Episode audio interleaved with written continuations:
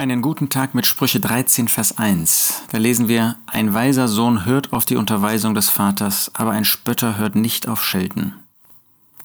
Salomo, der diese Sprüche geschrieben und zusammengefasst hat, war ein Mann, der einen guten Vater hatte, David, einen gottesfürchtigen Vater. Hätte er doch mal auf seinen Vater gehört. Ich weiß nicht, wann Salomo diese Sprüche zusammengefasst hat, hat er zurückgeblickt und musste anerkennen, dass er selbst nicht auf die Unterweisung seines Vaters gehört hat. Ich weiß nicht, was du für einen Vater hast, leiblichen Vater. Vielleicht ist das ein ungläubiger Mann. Trotzdem sollen wir unsere Eltern ehren, auch wenn wir erwachsen sind. Vielleicht hast du einen gläubigen Vater, der ist genauso unvollkommen wie du selbst und er wird nicht immer gute Anweisungen geben.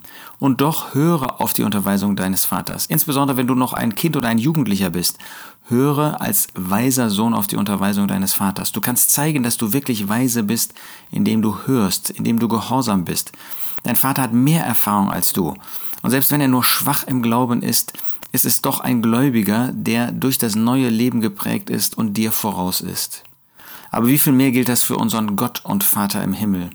Ein weiser Sohn hört auf die Unterweisung des Vaters. Er ist vollkommen und er hat uns in seinem Wort alles das gegeben, was zu unserer Unterweisung dient. Sind wir wirklich weise, dann hören wir darauf. Dann hören wir auf jede Einzelheit, sei es im Blick auf unser persönliches Leben, sei es im Blick auf unser gemeinschaftliches Leben, wo wir zur Versammlung Gemeinde Gottes gehören.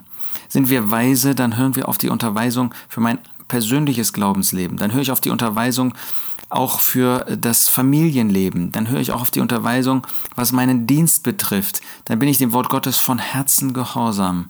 Ein weiser Sohn zeichnet sich dadurch aus, dass er die Unterweisung des Vaters, Gottes des Vaters, in seinem Wort kennt, dass er sie in sein Herz fasst, dass er gehorsam sein möchte und dass er das dann auch praktiziert. Ein Spötter hört nicht auf Schelten. Wie oft haben wir mit der Zucht Gottes zu tun? Wie oft haben wir mit der Zucht auch unseres leiblichen Vaters, unserer leiblichen Elter, Eltern zu tun gehabt, als Kinder, als Jugendlicher und du vielleicht heute noch?